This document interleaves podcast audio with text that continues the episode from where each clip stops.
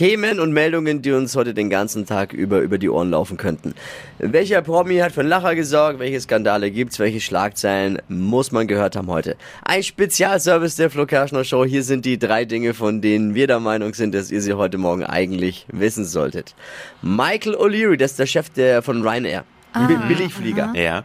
Hat angekündigt, Zeiten der Billigtickets sind vorbei. Okay. Oh. Aber jetzt erstmal keine Panik, nur die billigen Tickets werden verschwinden. Der billige Service bleibt natürlich. Uh, bloß gut. Oh, wow. Also die Tickets werden in den nächsten fünf Jahren um rund 50 Euro ansteigen. Oh. Also 50 Euro plus die ganzen Extragebühren für alle möglichen anfallenden Dinge, versteht sich.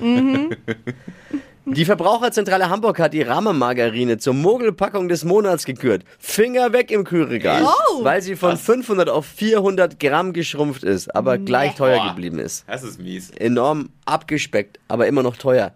Die Rama ist sowas wie die Adele im Kühlschrank. Boah. Oh, das ist aber gemein. ey. Abgespeckt, immer noch teuer. Buch Adele mal. Ja, das stimmt. Ne, kriegst du auch fürs gleiche Geld weniger Adele. Aber die Rama singt nicht. Boah, ja. Das neue Champions League Trikot des FC Bayern ist vom Schafkopf inspiriert. In Anlehnung an das beliebte bayerische Kartenspiel sind drauf die Symbole, also die Blattfarben, also ja. Eichel, Gras, Herz äh, und Schell, Schelle eingearbeitet. Wenn Robert Lewandowski das vorher gewusst hätte, wäre er bestimmt geblieben. Ne? Das, das hätte ich mal vorher noch sagen müssen.